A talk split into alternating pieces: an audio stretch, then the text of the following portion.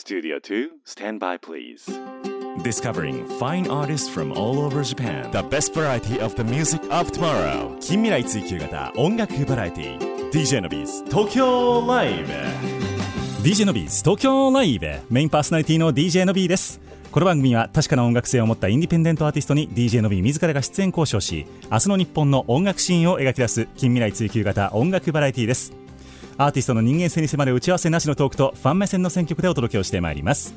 この番組は兵庫県西宮市桜 FM をキーステーションに FM 根室 FM ビュー FM 砺波 FM 七子丹南夢レディオ富山シティ FM 鶴ヶ FM ハーバーステーション FM 松本宮ヶ瀬レイクサイド FM ハワイホノルルケーズレディオ東京 FM ミュージックバードを経由して59曲ネットでお届けをしてまいります。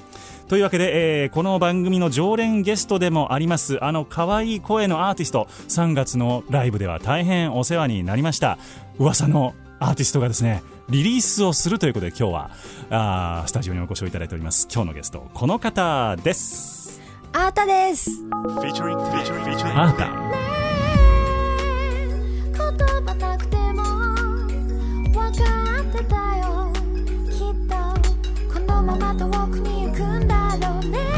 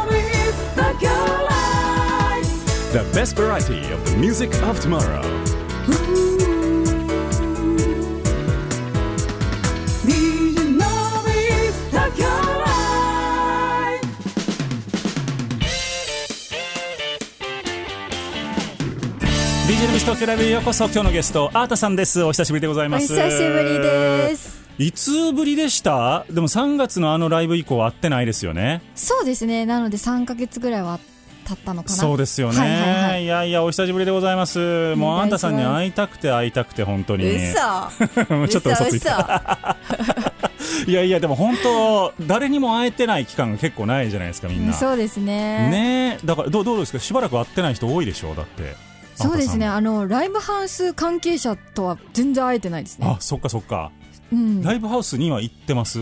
えっと、自分があの新大田にあるクロッシングっていうライブバーのスタッフでもあるので、そちらには結構行ってるんですけど、うん。でもそれ以外は全然。そうですよね、はいだから本当にこう世の中いろんなライブハウスが厳しいぞって伝えられる中うん。なんか思いを届けに行ったりとかいろいろねあの物理的に助けに行ったりとかってなかなか難しい状況だなとは思ってるはいはいわけですけども、もう全面解禁ということにねなりつつ一応。一応形だけ うん、なってますけれどもどうですか実際アータさんの周りの反応は？あーでもなんかお客さんを少なくても、うん。なんかちょっと人数制限はあるんですけど、はい。お客さん入れてのライブがちょっとずつ始まってるのを見てみんなみんなどっかしらちょっと安心はしつつも、うん。でもそれだけじゃちょっとどうしようかみたいなやっぱり不安な感じはちょっと世の中的にすごいあって。そうですよね。ねえ。まあ万一なんかうちの店でっていういや本当。のはねあるんでしょうからね、はい。だから当面はとにかくそのガイドラインですか、うん、守りつつゆっくりゆっくりやっていくのかなっていう。そうですね。でもそれじゃなかなかねっていうのもあると思うんですけど、はいはいはいだはい。から今当日券がなかなかそうですね。販売がねそう全部予約制になってるので、ね、難しいっていうことになってしまってるのでこれはちょっと悠々しき問題だなというか、うん。あのお仕事の後とかねなかなか、はいはいあの行けないという人も多いと思うので、えーまあ、そんな世の中でアータさんの久しぶりにゲストにお招きをしております、はい。よろしくお願いいたします。よろしくお願いします。えーとは言いつつも、アータさんのお名前初めて聞いたぞという方もいらっしゃると思いますので、えー、アータさんの自己紹介といいますか、はい。こんな活動をやってますというのを教えていただいてもいいでしょうか？はい、えー東京で、えーどうしたどうしたどうしたどうした？自分のプロフィールなので言えない、えー東京を拠点に、えー活動しておりますシンガーソングライターです。えっ、と普段はですねあのライブもたくさんやってるんですけれども、えーアコギを持った弾き語りからバンドからといろんなあの形で活動しておりまして、えー現在はエレクトロポップ、まあ、シティポップっていう、まあ、ジャンルは難しいんですけどそこら辺のジャンルを やっております。なるほど。エレクトロポップっていうのは、アータさんが作ったジャンルとかではなくてもともとあるカテゴリーの中でアータさんが泳いでいるっていうのえっと、打ち込みのサウンドのあ あのエレクトロなあのそっちの音色？エレクトロポップうん。イコールシティポップ、ポイコールではないんですよね。シティポップもすごいいろんなジャンルっていうかはい。なんか言っちゃえば何でもシティポップにはなり得るあなるほど。感じですね。あのエレクトロで生音の生楽器が全く入ってないっていうそのシティポップとかもあるし、はいはい。でもなんだろうちゃんと生生ドラムでバンドで演奏してるものもあったりとか、だから何がとか BPM も特に決まってないし四つ打ち縛りとかも特にないしいろんなジャンルがありますね。エレクトロポップかつシティポップのこの間みたいなところね今はあの打ち込みメインのなるほど。サウンドです。もともとはでもシンガーソンあの弾き語りシンガーソングライターとしてキャリアをスタートされてると思うんはです、い。どっからどうシフトしていったんですかそこに？えー、ともともとひらがなで「あーた」という名前で名そうでそう、うん。だからここに出た時もその名前だったんですけれどもそこから結構長く、えーあるえっと音源自体は4枚ですかね出していて、で最初は本当になんかキャッチーなキラキラな、えー、j p o p っていう感じでうん。やってたんですけど、はい。そこからまあ自分が年齢いくにつれて、うん。どんどんどんどんなんかルーツミュージックとかの方が好きになってきて、うん。で自分の中にもそういろんなの例えばソウルとかボサノバとか、えーなんかいろんなそういうまあちょっと黒人うんなんていうのかブラック寄りなちょっとビートが入ったりとかそういう、はいはいはい。あのー楽曲をややりたいなって思ってきてだんだんだんだん作る曲の雰囲気も変わってきたタイミングで、えー、とひらがなのアータ名義最後のあのフルアルバムでブロ「ブローインっていうアルバムがあるんですけど、それを出したあたりにはもうヒップホップとかも入っててラップをしつつ歌うとかなんかいろんなバラードもありつつとかっていろんなジャンルがあってそれを見た、あのー前作、えーと「ブルーモーメント」というアルバムうん。の、えープロデュースをしてくださった、えーディスクユニオンのプはいロデューサーが、あのーその音源きっかけで見つけてくださって、でその中の、えーとまあ、シシティ・ポップっていう、えーまあ、ヒップホップとなんていうんですかねちょっとラップもありつつキャッチなサビがあるものとか、うん。そういう方のアータの音楽に、あの興味を持ってくれてそこにそこだけに絞って次音源作ってみようっていうので前回の12月はい。にリリースした「ブルーモーメントっていうアルバムはそういう、えーパッケージングで作りました。なるほど。じゃあはい。もう前作からそのシティポップっていう方にですね。思い切っての、はい、行ったと。名義で。はい。あ ATA になったのもその去年からということですそうですよね。ねそっかじゃあ長らくはひらがなのアータでそうですそうです。されていて。で、えー ATA アータとしてはいこの度3週連続はい。デジタルリリースが決定をされています。おめでとうございます。ありがとうございます。この放送される頃には、えっとすでに、えっとリリースが始まっているという状況なんですけれども、今回の3作、はい。3曲ですね、はい。なんと今日は全部お届けをしていくわけでございますけれどもお願いします。どういうコンセプトで今回は連続リリースをされるんでしょうか？そうですね。コンセプトっていうのかな？なんかえー、難しいな コンセプトというかはい。えっ、とまあとにかく動かなきゃっていうのが一番最初にあったんです。このリリースが決まったのもコロナ新型コロナウイルスで、えー3月に予定してた、えーワンマンライブが延期になったっていうところから、はいはいはい。ございました。延期になったんだったらリリースしようみたいなところから始まったのであじゃあ3月からこれがプロジェクトとして動いてきた。そうですね。3月あたりからどん早い。そう自分で曲もそこら辺から作ったり、まあ、既存の1曲はあの既存のもののリミックスリアレンジになってるんですけど、はい。でもう1曲はそれ用に書き下ろしたりっていう感じでスタートしてう、ん。それでまあやるんだったらまあ、こういう時期だし CD を作っても仕方ないなっていうのが内心あって、うん、デジタルリリースだけにして配信。初めてですか？デジタルリリースって。いやいやいやいや。初めてじゃない初めてじゃないです、ね、なるほど。ただあのいつもは版ありきで。あですよね。はい。なんかデジタル先行でっていうのは初めてそうですそうですね。うーんすごい。いいですね。なんかそういうちょっとコロナにうんの時代に対応したというか、そうですね。うんでも結構早く動かれましたねそういう意味では。あそうかもしれないですね。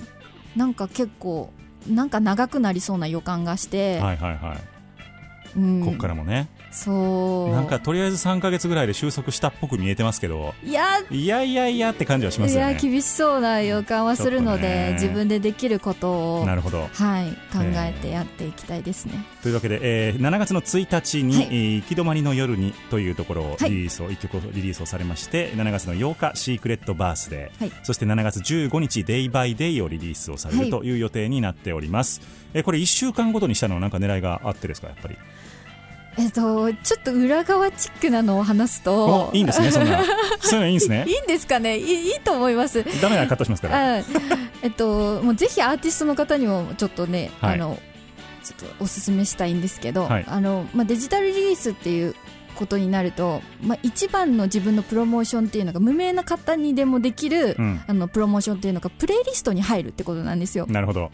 で、まあ、今でも Spotify さんとか Apple Music さんとか、アワさんとかい。ろんな、あの配信のプラットフォームがあると思うんですけど、はい。そこであの大体そのちゃんと先行する方がいらっしゃって、であの新譜ってなると、うん。それをチェックしてプレイリストを作るんですけど、うんはい。まあ一度目で確かに引っかかんなくてもうん。一、回そこで見てて、うんうんうん。でまた次の週にまたあれ同じアーティストが来てるぞって。なるほどね。思って、あれあれ？って思ってでもまた来たってなったら3回のうちの1回は絶対入る入るだろうと思って。なるほど。そういうライフハック的ななんか。ああなるほどなそうやっぱり刷り込みみたいのって大事なんですよね。それはあの、まあ、プレイリストを作る確方に対する刷り込みでもあるんですけど、はいはいはいあのリスナーさんに対しての刷り込みにもなるんですよ。あれこの人また見たな、この声聞いたことあるなっていうのが今ってプレイリストをその自分の意思とは関係なくこのぐるぐるぐるって流しながら、ザッピングして聞いてらっしゃる方みたいなのが結構そうですよね。僕多いなって、ですね、うん。その何かをしながら聞いたりとかっていうのがすごい多いなと思うので、はいやっぱりその違う曲を3回出すっていうことで、ね。そのチャンスをちょっとどんどん作っていきたいなっていういやすごい。思って3なんかでも週連続。アートさん Spotify の広告なんかにもね流れてたりとか。ああもうお世話になりました、その説は本当に。ナレーションさせていただいたんですけどうもん。いやーでもなんかそうやってデジタル時代のね、はい。あのー配信の方にもちゃんとこうコツをつかんでうん。乗りこなしていこうとしてるアートさんすごいなと思います。これ水曜日リリースっていうのはそそういう狙いもあるんですか？そうですね。あの J j p o p というか、その日本のポップスをメインにそのプレイリストとか作るってなるとい。水曜日が熱い、なるほど。それはあのオリコン的な絡みも含めて。も含めて。なるほどなるほど。いや面白いですね。水曜日。はい毎週はい。3週連続でリリースをされるということで7月はアータの月になるのではないかと。お願いします。いうことでございますのでぜひ皆さん、えー、とお手元の、ね、サブスクの、えーアプリでですねアート AATA で検索をしていただきまして上からザーッと聞いていただければ、えーアートさんのこれまでの変遷なども分かっていただけると思いますのでぜひともチェックをしていただければと思います、ではまずは7月の1日にリリースをされました「雪止まりの夜に」という曲、お届けをしていこうと思いますがどういうナンバーでしょうか？えー、とこの曲はですねもともと、えーひらがなのアータ名義の頃の、えーファーストフルアルバム「ブローウィン」にも収録されていたすごいファンからもあの一押しってファンからの人気も熱い曲なんですけど、はい。うん、その曲を、えー、正吾高橋、あのーという、えーうん。プロデューサー、はい。もう年下のおなるほど。もうイケてる若い。いけてる若い、はいなんトラックか使っメーカー。てるワードが荒さですけど大丈夫いやアラサーなんですよ。いけいけてる若い年下の。が、あの、かっこよくリリアレンジしてくれはたえナンバーになります。えっと、まあ、いけない恋の歌でございます。なるほどなるほど切ないいけない恋の歌でございます。実体験はい。ああ、あ、はいって言っちゃった。いや、そうそうだ、半分ぐらい織り交ぜた感じになっております。はい。なるほどお届けをしてまいりましょう アートさんのナンバーです雪止まりの夜に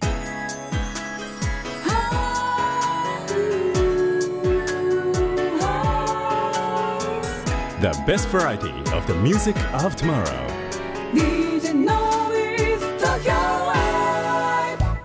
お届けをしましたナンバーがアータさんのナンバーで雪止まりの夜にという曲でございました。今日のゲスト AATA アータさんをお迎えをしております。あおしゃれ。ありがとうございます。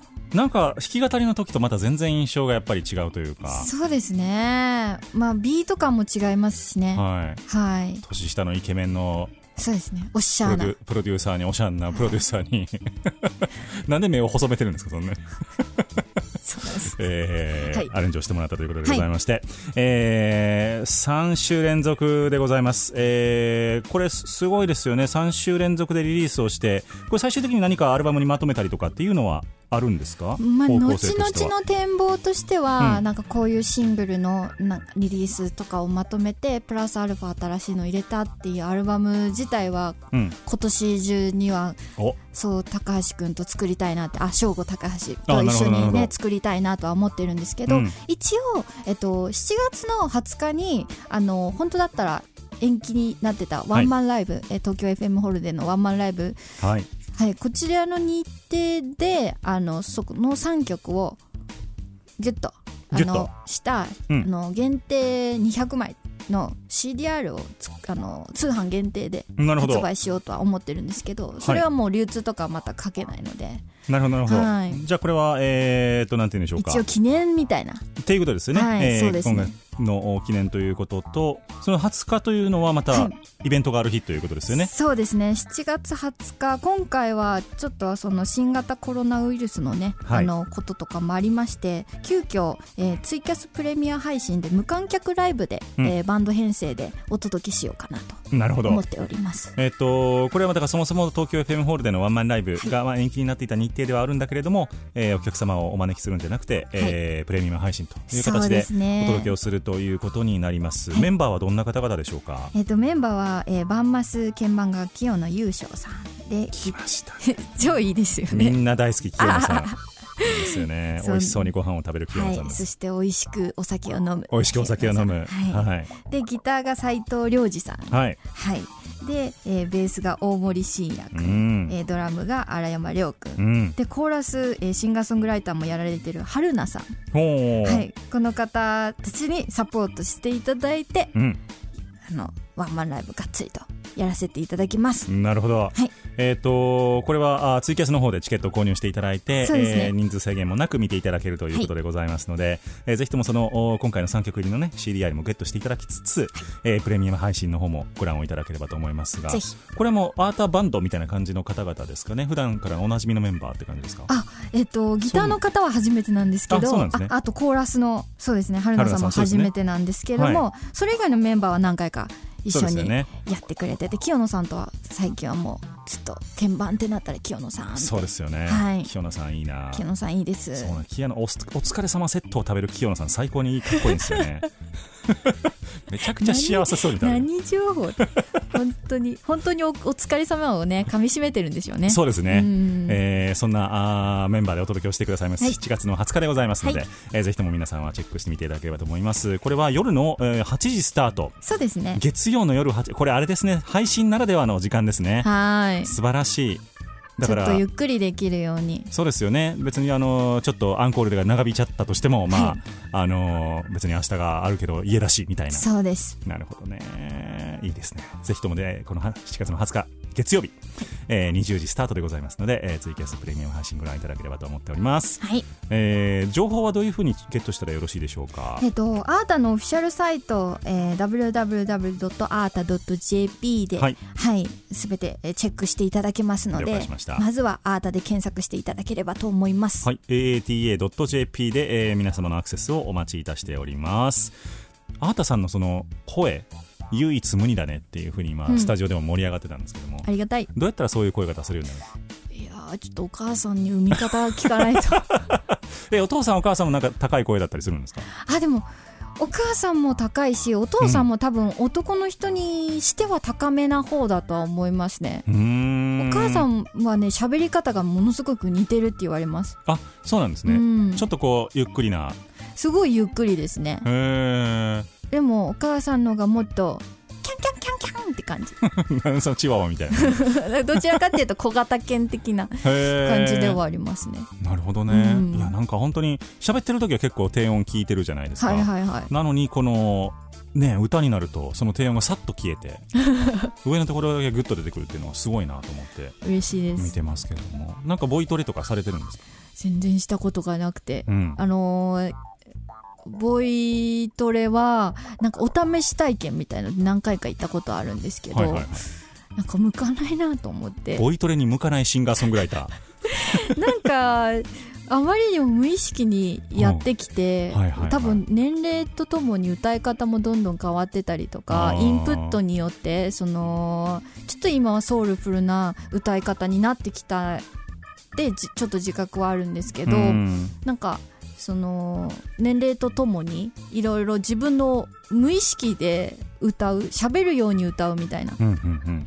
なんか感じでやってるので頭を使ってここの部分を震わしてここに力を入れてとかうん。なんかうるせえみたいになっちゃった。感じろみたいな。そう。えなんかそのスランプに陥ってしまったりとかはないんですか？声が。ないですね。声がかすれたりとか。声が。そうですね。あーじゃあ出し方ちゃんとしてるっていうことですよね、うんですかね。効果効果。うん。ただなんかあのー緊張昔まですんごい緊張した時とかは、はい。なんか多分喉が閉まってるのかあ声が枯れてました。で最近はすごいあんまり緊張もね自分でコントロールできるレベルぐらいの緊張しかしなくて、そういう時はなんかこうやろうみたいなルーティンがあるのでそれをやると一回落ち着くとうかん。があって、どうんですかあんまり。どうやるんですかどうやって落ち着くんですか？え深呼吸したりっていうのはあるんですけど、うん。あとあのえっとお相撲さんがやるあはのし四股じゃないんですけどなんかあのま股をはい。股を開いて、はい。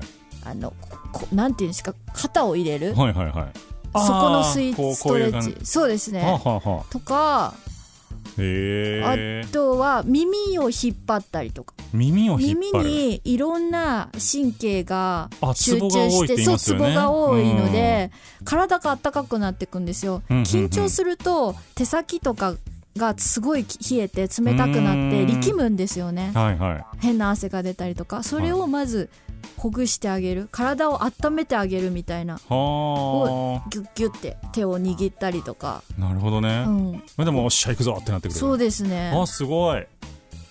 そういうちょっと耳ルーティンがあります。耳マッサージを僕もやってみます。あめっちゃ顔のむくみも取れるので喋りやすくなると思いまあいいなすそう目も開くし僕ほんとダメであの人が入ってるところで喋るのが、うん、ここは全然大丈夫なんですけど、はい。あのもう絶対噛むんですよ。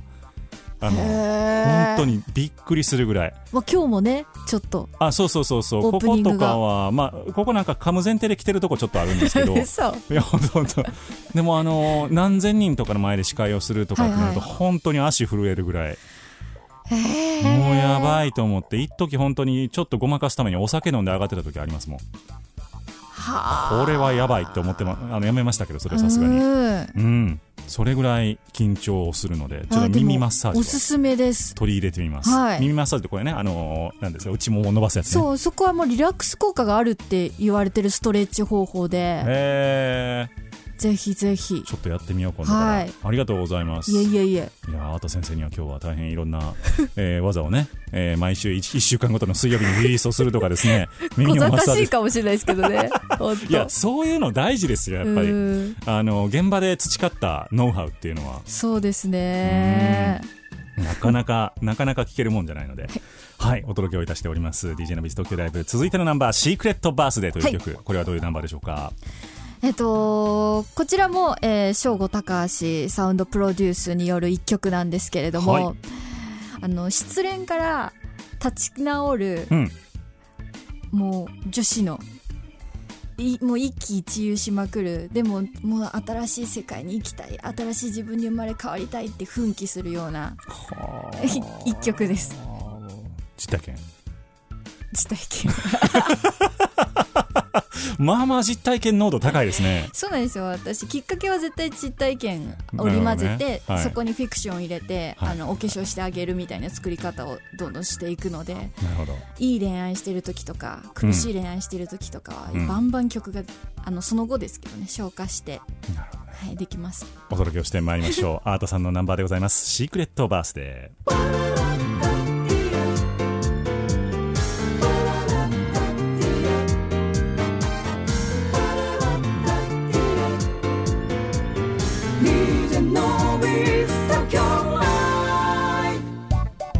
お届けをいたしましたナンバーがアートさんでシークレットバースデーというナンバーでございました。はい。これはでもなんでしょうね。夜おしゃれなバーとかでかかってそうななんあか。本当。あ今あのこの景色がすごいバッチリ来てましたよ。あここ景色めっちゃいいんですよ。皆さんにねお見せしたいぐらい。ね。え美女と美しい夜景。あざっす。あっす なんでそこドス聞かす必要がある？恥ずかしいです。なるほどね、いやでも今日ちょっとあのなんていうんですか夜景が雨に霞んでる感じがまたね、うん。今の曲にすごエくモいですよね。エモいエモいっていう言葉を口に出したのは初めてかもしれないです僕本当ですか、うん。なんかツイッターとかでたまになんかわ若ぶって荒ぶって言う時ありますけどエモいってどういう意味って最初思いつつ。あでも正式な意味とは違うかもしれないですよね私が言うのはでもエモーショナルの意味だと思そうそうそうそうそう。だからこう感傷に浸ってるなんかすごいなんていうの気だるいみたいなそういう意味もあるのかなとかなんか最初エモいってどういう意味って、まあ、あの年が近い木下直子っていうシンガーソングライターに聞いたらいやわかんないって言われて。あわかんなそう。だよね。言いそうわかんないって言いそう。わかんない。うん。で2人でエモいについていろいろ考える飲み会みたいなのをやって。すげえそんなフューチャーしたことがあるんですね。そうエモいとはみたいな。そうなんかいろいろ最近の若い人の言葉が分からなくなってきましたよ。私も万字とかわかんないですよ。そう万字は意味分かんないですよ。うね、ん。なん分かってるでしょでも万字なんかわかんない。使ったことないので。使おうとも思ったことなんか万字ってその字面そんな聞かれないので。うん、なんかちょっと宗教チックな感じしますよねね。なんか他最近の言葉って何やろ？なんかあんまり。あげとか。あげ？あげあげみたいな。感じで使ってるますよね。ギャルのギャルタレントの皆さんとかもう古いのかなあげも。あー分からへん。うん。多分ね私が知る頃にはすごい古いはずなんですよね。そうですよね、うん。去年の今頃あれですよ。激おこぷんぷん丸とか言ってたんですよ多分。僕がね。だからそれよりだいぶ前ですよ。すっごい今ななんかいつだっけなって思いましたそれ。いつ頃やったか忘れましたけど。いやーでも言葉も生き物ですね。本当そうですよ。僕の学生時代がチョベリグチョベリバとかですよ。すごい覚えてます？平成って感じ。平成ですよね。平成ですよ。平成って感じ。そうですよ。だからガングロギャルとか。わお。ね。これはね平成昭和感とかって言われるじゃないですか、はいはいはい。昭和美しいものとして昭和、うん。今もう令和に来たんでそろそろその平成平成ブームみたいなのってうん。あるんですかね、逆にね。あそう文化として。でも平成ってすごい過渡期な感じがするから難しいのかもしれないですそうねなんですよね。なんかたった3え30年？うん。しかなかった？そうですね。30年か。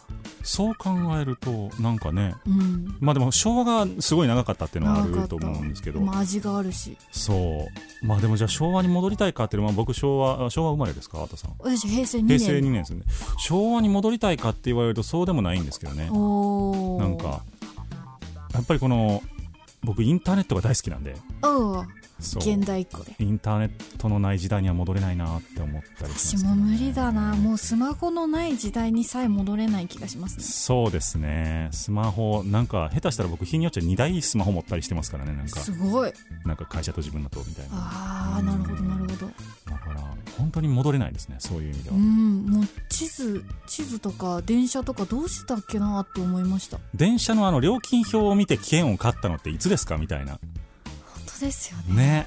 ね。もうだっていつからかタッチゴーになりましたからそう。ね急に。あれできた時超革命でしたよね。そう本当びっくりしましたよね。びっくりしましたよね。いけんのって思いましたもん。そう。あこれだけみたいな、うん。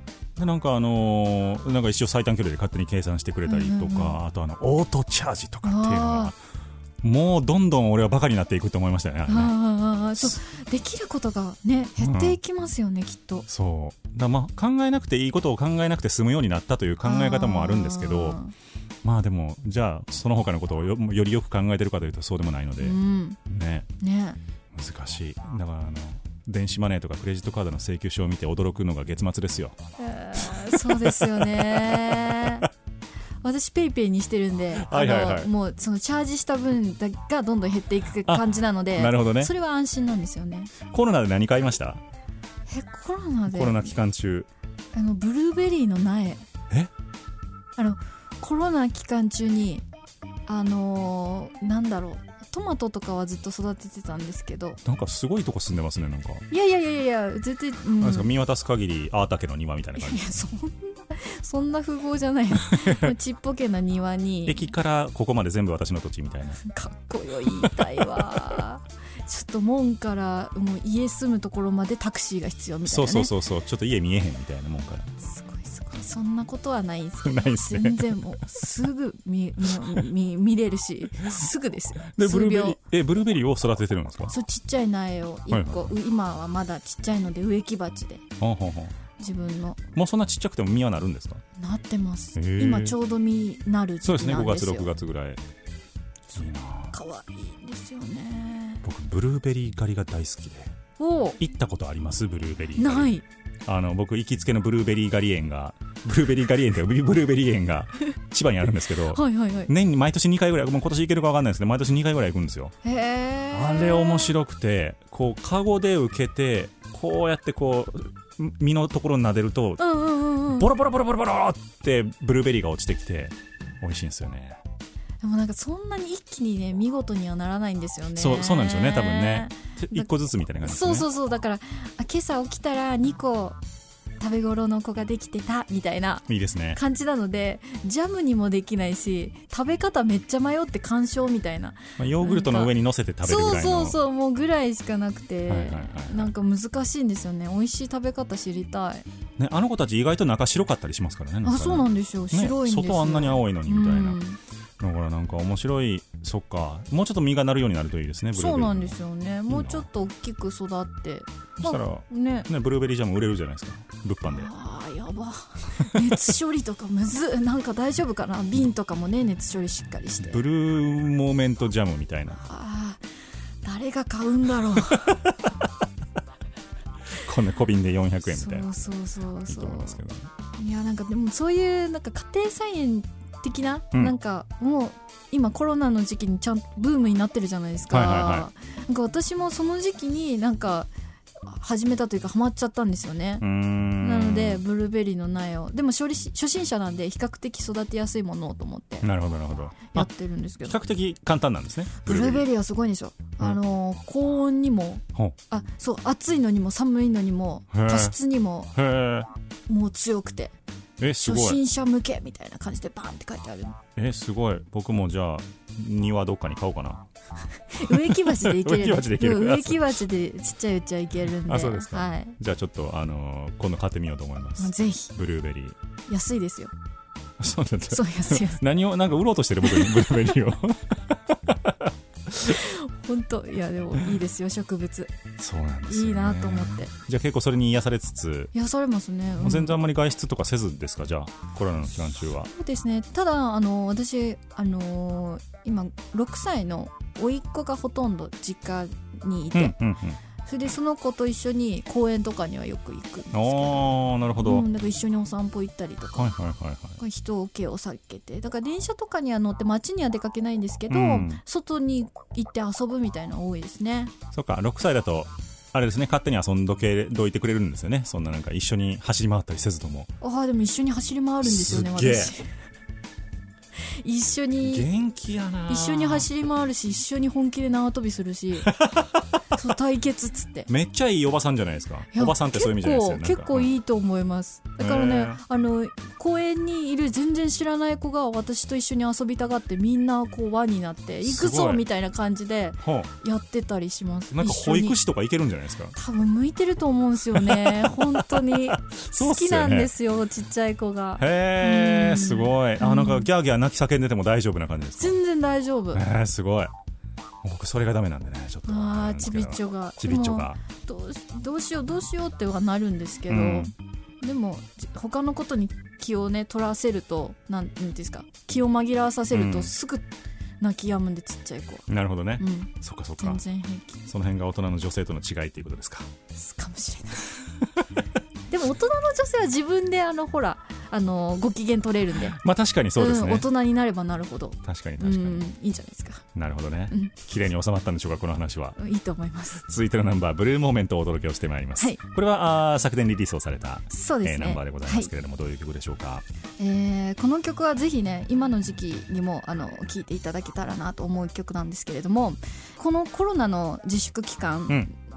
って、その自分で責任を持って自分のチョイスをするっていう機会がすごい多かったかなと思うんですうよ。そのいろんな選択肢がある中で自分でその選んででもその人のせいにできないうん。選び方というかいうのがあったと思うんですけどそのこの歌でもそういうことを言っていてうんなるほど。自分のチョイスにあの責任を持ってあのまあ、夜明けはすぐだからうん。信じてちょっと頑張ってみよう自分の今何がやりたいかっていうのを大事にしてみようみたいな曲になってます。なのでぜひこの機会この時でもあの聞いて感じるものがねあると思うのでぜひ聞いてみてほしいです。お届けをしてまいりましょう。アータさんのナンバーです。ブルーモーメント The best variety of the music of tomorrow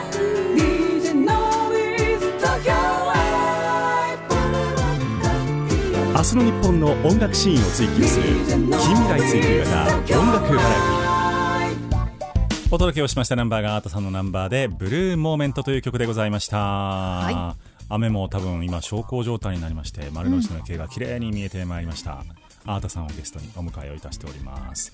ね、まあ、アートさんがこの世を晴れ渡らせたみたい晴れ女なんで。なあそうなんですか？そうなんです。よ今日すごい降ってましたけど来る時。そうしかも前回もノビーさんとラジオ撮った時もすごい雨降ってて。なんだろうな。出た。何なんですかね。あんまり関係なくなってきちゃったんですかあのね3月の配信ライブの日も雨でしたっけ？あの日はあの日は違降っうかてないけ降ってないどで,、ね。も曇ってたかも。なんかそんなに晴れ渡ってるイメージないですね。寒くて。うん。ね。だからあの日以来僕多分6月半ばぐらいまで飲んでないですからね。外でもう細胞全部入れ替わったんじゃないですか？ノンアルコールに。いやそういや家で飲んでますよ。あの外で飲んでないあそ そんなやつおらんよ。ノンアルコールの細胞ってなんですか？細胞生まれ変わったなと思って。ああたさんも酒飲んでました？酒飲んでました。そうでしょうね。なんか今まで家ではそんなに飲まなかったんですけど、他飲むとこない。そう飲むようになって。そうそうそう。うわかる。んなんかだから缶ビールとかすごい飲むようになっちゃって。そうですね。うん。僕もビール多分このあのコロナの間で4ケースぐらい家で 飲んじゃいました多分。でもやっぱビール缶のビールをもう飲んできたからこそその外で飲む生ビールの美味しさがあれなんであんなに美味しいんでしょうね。わかんない。なんか。あれなんなんやろほんまに。でもお店の方が一生懸命洗浄してくださってああのいいコンディションで出してくれてんのかなと思って。そうあとプラスやっぱ外で飲む開放感。開放感。なんかなんかいいですよねやっぱ外で飲むって。そう思います。うん。でもこれからあの今年はあれですよ。ビアガーデンが、ですよね。あのものすごく流行るんだと思います。そうですよね。換気も十分ね、うん。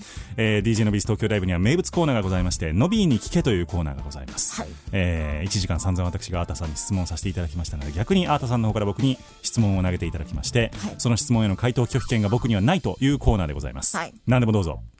えっ、と私ねあのこの自粛期間中に、うん。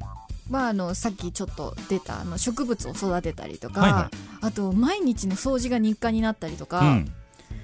あとはなんだろうあ映画をすごい見るようになったりとかあったんですけど、はい。こののびーさんは自粛期間中に新しく始めたこととかハマったこととかありますか？あのーですね。僕はあの仕事がなくなったわけではなくないので、あはい。の昼間のサラリーマンの仕事普通に在宅勤務だったので、あのーなんかあんまりこう楽になった感がなくて時間が多くなった感が全然なかったんですよね。でも、あのーまあ、その職場で仕事をするということがいかにありがたいことかみたいな。えー、要はその環境が整っているっていう状態。で家って基本的にこのリラックスをしたりとか、うん、あの自分の趣味のことをやったりとか、うん。休む場所じゃないですか、はいはいはいはい。休む場所に仕事を持ち込んできてさらにそこで集中をして結果を出すっていうことの難しさみたいなのを痛感しまして。はいはいはいはい。であのー自分のオフィスを借りました。すごい。かっこいい。事務所を。そこでポンと借りれるのすごいですね。行動力と財力すごい。近所にめっちゃ安い物件があったんですよ。敷金礼金ゼロみたいな。すごい。そう。本当に築40年のあの木造アパートなんですけど、はいはいはいはい。に、あのー中古のオフィス家具屋さんで買ってきた椅子と机を置きはいはいはい。本当に机と椅子以上みたいな空間なんですよ。でもなんかそれあこういう空空間がいかにありがたいものであったかみたいなことを今更ながら痛感をしてはいはいはい。僕はあの通勤はしたい派なんですよどちらかというと。うん。家で仕事が僕できないのであの家だとどうしてもこのラジオの仕事のこととかが頭に入ってきてしまうじゃないですか。うんはい。そう考えるともう本当に今まであありがたい環境で働かせてもらってたなって僕ははいはい。はい思ってその環境を自分で作りに行ったこの3ヶ月でしたね。あーすごいや、は確かにですね。そうですね。私いつもいつもそうですもん。いつもオフがない、うんうんうんうん。なんか自分の中のオンオフをつけるのがすごい難しいので、うんだから甥っ子と遊びに行ったりとか、うん。外でこう駆け回る時間はもう完全にオフはいはいはい。なんですけど、音楽そうですね。メールとかも夜中とかも全然来るので、うん、そうなんですよ。そうなんですよね。難しいや。そう言われてみると確かに私オンもオフもないわ。僕も結構その場所で切り替えてたなって思っていうてん。このスタジオとかあの会社にいる時とかにいやずっと僕パソコン持ち歩いてるので会社の昼休みになんかこの副業関係あのラジオ関係のあのメールとか返してたりとかまあでも別にあーたさんとの LINE とか全然夜やったりしますけど、うんうんなんかうん本当にそれ以外のところは遊びって結構なんか自分の中でパキッと分けてたなっていう感じはしますね。ああうんなるほどもう40になったのにそういうのすぐ帰れないんですよやっぱり柔軟に。でも染みついてきたものってありますもんね。そうなんですよ。だからちょっとねいろいろ自分の頭の硬さとかも身に染みましたし、あうん、でもないものは作らなしゃあないなっていうのを思いました。すごいオフィスを作りに行くっていうの。でも本当にもうもういつでもいつやめれでもやめれるようにあの本当に最小限の投資にしてますけど、はい。うん。そうですね。いやーでも大事ですねそういう切り替えね。でも自分の城を持ってしまうとね、うん。もう多分手放せないな。うん。今まで家の中のせせこましいスペースでこの番組の編集とかもやってたので。そっかそっちに移る可能性もありますもんね。そうです。ね通勤が始まったら。そうそうそう、はいはいはい。なので、あのーまあ、あそこは仕事場としてはい。維持できたらいいなと思ってますのうん。でスポンサーの皆さんよろしくお願いいたします。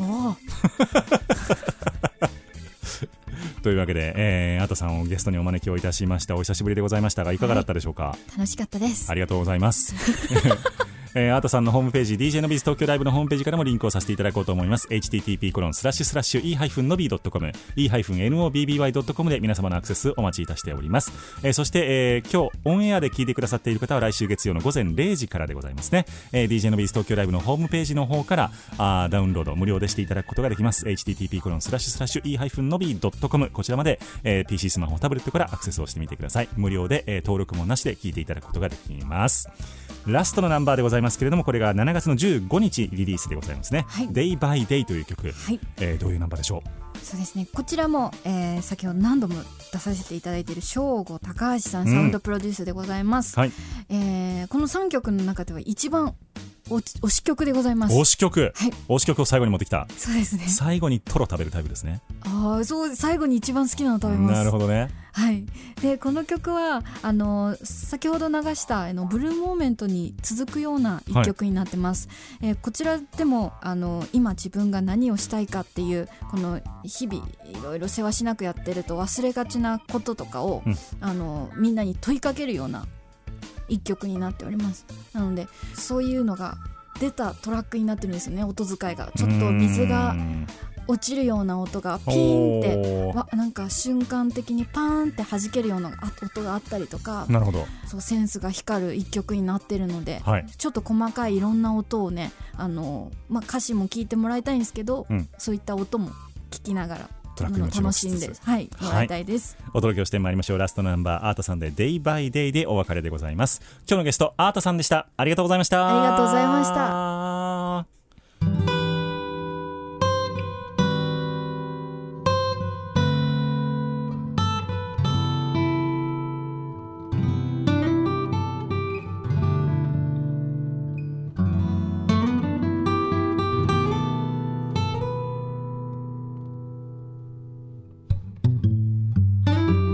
おまけトーク。村田智弘のナンバーで始まってまいりました。はい。えー、テイク2でございます。そうなんですよね。びっくりしました。回ってないっていうの久しぶりでございました。あはい。ああります？い人間なんで。よアートさんをゲストにお迎えしました。ろしくお願いします。アートさんと同姓同名の方が今日はスタジオに。そうなんですよ。内田あゆみさん。内田あゆみさん、はい。どうですか？しかも同い年なんでしょ？そうそうそんなことがあるんですね同い年で同姓同名ってことはほぼ同一人物ですよね。いやほんとほんとちょっとしたら間違えちゃいますよ。そうですよね、はい。だって僕はあのいろいろシステム作ってるから分かりますけどなんか多分同一人物と判定されてしまいかねないパターンですよ、そうそう住所がねまた近かったりそうとかしたそうそうそうらねそう。この人たちはどういう関係だろうみたいな、うんうんうん。そうなんですよ。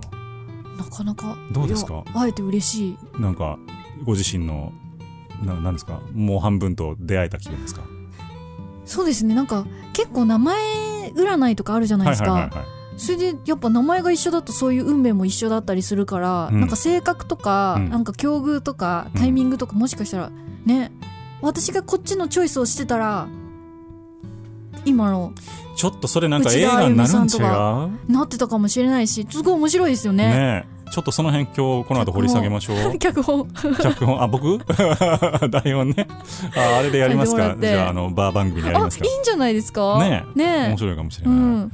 そうそう。とかって思っちゃった。ちょっとなんか被ってたりもしますしね。なんかあの、うん。お仕事的なところとかも。あそうですね。ねえ。だから面白いなと思って、あとちょっと部品が丸っこいとことか似てるなと思って。目目とか。目の丸っこさとか。結構丸丸で絵描けそうなお顔してらっしゃって私も結構丸で描けそうなドラえもんドラえもんじゃ おいおい、違うまるで絵を描けるってなんだ。アンパンマンじゃないな。ドラえもん、うん、でもいいですよ。私ドラえもんと誕生日一緒なんで。えー、嘘そうなんですよ。すごい。あとジャムおじさん。ジャムおじさん。えどジャムおじさんとドラえもん誕生日一緒なんですかそうそうです。そうなんですよ。9知らんか月9月の3日もう言われながらにしてもそんな豆知識をいただけるとは思わなかったですね今日本当に。う自分のと誕生日で一番誇ってるとこなんで。なるほどね、はい。ジャムおじさんとえー、ドラえもんと一緒だと、はい。なるほどね。国民的人気。なんか二人ともこう誕生っていう概念がどうなのかっていうところはありますけどね。確かに。うん。でもまあドラえもんはねあの生まれた時のこととかエピソードで出てますけど、はいはいはいミスタージャムは知らないですね。生まれた時のこと。ミスタージャムって。そういう DJ いそうですよねミスタージャム。ミスタージャムみたいな。いやいやいやお久しぶりでございました。ありがとうございました、はい、ありがとうございました。あのーだから本当に3月の7日のあの配信ライブありがとうございました。いやー楽しかったですうね、ん。あそこ早かったですね。あもうね。の段階に持ってくのが。本当にあの僕わざわざ言いませんけど自分ら俺のマネーやんってちょっと思ってましたもん。いやコロナ禍本当にのあのフェスとかたくさんオンラインフェスみたいの、うん。アコースティックももちろんそういうのたくさん出たじゃないですか、、はいやーすっごい早かったんだなと思ってスタートが。そうなんですよ。だからあの3月の7日まだその緊急事態宣言とかっていうことも全然現実的じゃない中で、うん。だからあんなね打ち上げも普通のみつみつのあの居酒屋で、ねここ6人席みたいなところでやったじゃないですか、えやりましたやりましそういうところで飲めてた時代にたはい。コロナに向けた配信ライブっていうのをはい。やりましてね東京大阪結んで。いやすっごい意味があることだったなって今になって思いますね。できんねんでっていうのをとりあえずやっぱりはいはい。示したくて、うん。でもあれ結構ねあの投げ銭もしていただいたりとかしてありがたかったんあですけど。はい。だから一つなんかスタンダードが示せてよかったなと思いましたけど、どうでした？でもあの時ノビーからいきなり誘いが来て配信ライブやるっつって。ああなんか面白って思いましたね。いやなんかそその結構大事なイベントだっていうのはその企画をしっかりやってることでも分かったし、だからノビーさんから誘い来て嬉しいわって思思いましたねまず。あほんまっすか、うん思いました。あめとラインナップ見て面白いなとも思いました。しメンツ見て？はいはい。大貫長春とか。いやーそうそう初めてお会いする方多かったので地味に、はいはいはいはいはい。そうですよね。そうそうそうだからあ市川世界とかももう初めあてそうなんですねそうなんです。そうなんです。だからね市川世界さんにだって僕すごい仲いいんですけどうまだ番組出てくれてないんですよ。ああそういう人いるんですよね。じ地元が関西とかですか？あれ？東京えっとそう。今大阪に住んでてみたな、はいいはいはい。あだとね。あでも結構東京に歌いに来てるから1日ぐらいくれたっていいじゃないですか、そうね、思うでしょう。はい世界くんねそういうんじゃないんですよ。あそうじゃないんだ。ノビーにはちょっとツンデレなんですよ。イベントは出たるけどラジオは出へんみたいああそうなんだ。でもいいじゃないですか。デレがあるから。な 確かにね。ツンだけじゃないからいいじゃないですか。確かに確かに、うん。まあ言うて確か同い年なんですけど、へえ、うん。そうなんですよ。そうなんです、みんな見た目若いんだあの業界の人。若いですね、うん。あんまりなんか年齢という概念が。概念がない、うん。僕もちょっと気をつけなあかんなと思いました本当に。あーでも大人の渋さみたいのもありますけどね。年相に行くっていうのってやっぱむ人間として魅力的だなと思います。それこそあのコロナで一番困ったのが、うん。あの何着るみたいな。そっか。普段スーツだから。普段週5スーツなんで、はいはいはいはい。私服っていうかそのカジュアルって土日分しか持ってないんですよ。ああこれが結構困りましたね。へえだから本当ありがとうアマゾンですよねそこは、うんうんうんうん返品できるっていうのは。なるほど。そうそうそう。あでも言われると私も衣装ばっかでしたあのそうですよね。衣装にもなり得るあのワンピースばっかり持ってたので、はいはいはい。それこそ甥っ子と遊びに行くぞって言った時に中高のジャージだったりとかしたので うちだって書いてるんですよ。そうそうここに「うちだ」って刺繍してあるやつ。青いジャージみたいな、熱いなそれ、うん、そそれですっごいはい必死に縄跳びとか飛んでるんでシュールですよね。シュールっすね、うん。めっちゃ痩せたい人みたいになってるね。そうガチの。ガチの。ガチのトレもうトレーニングの人みたいな。なるほどうね、ん。まあいろいろ世の中変わりましたけれども、はい。本当にあのねこのままうまくね収まってくれるといいなとは思いますけども、うん。ちょっと諸外国の状況を見てると何とも言えないなっていうとね。ねあの思いますが、はい。あのまあいいリーダーがいるので日本にはちょっと信じて。素晴らしい国民もいますので、はい。頑張っていければと思っております、はい。アートさんの、えー新プリリース3週連続7月1日8日15日、えーもうすでにこれがあお聞きいただいている頃にはあ全部公開されているのかなと思いますので、はい。ぜひともチェックをしてみていただければと思っております、はい。えー聞こっかなどうしよっかなって未だ迷っている人に一言背中を押すおすすめの言葉をお願いいたしおます。すすめの言葉か。まあ聞くかどうかはひその人次第なのでお。何ともですけれども、はい多分数年後に跳ねてるはずです。そうですね。このタイミングで知れたっていうのは多分ラッキーだと思うんですよね。あの時から AATA 知ってたで。はい。でコロナ後の初ライブ見たで。はい。7月20日。月曜日夜8時でございます、えーぜひとも皆さんですね、あのーそちらもおご覧いただきつつ DJ のビス東京ライブも聞きつつ楽しんでいただければと思っております、はい。何か言い残したことないですか今日は？うーんたくさん喋ったんでね。喋った今日は。まあ皆さんあの健康に気をつけてうん。元気にやりましょう。ね。はい。今日のゲスト AATA アートさんでした。ありがとうございました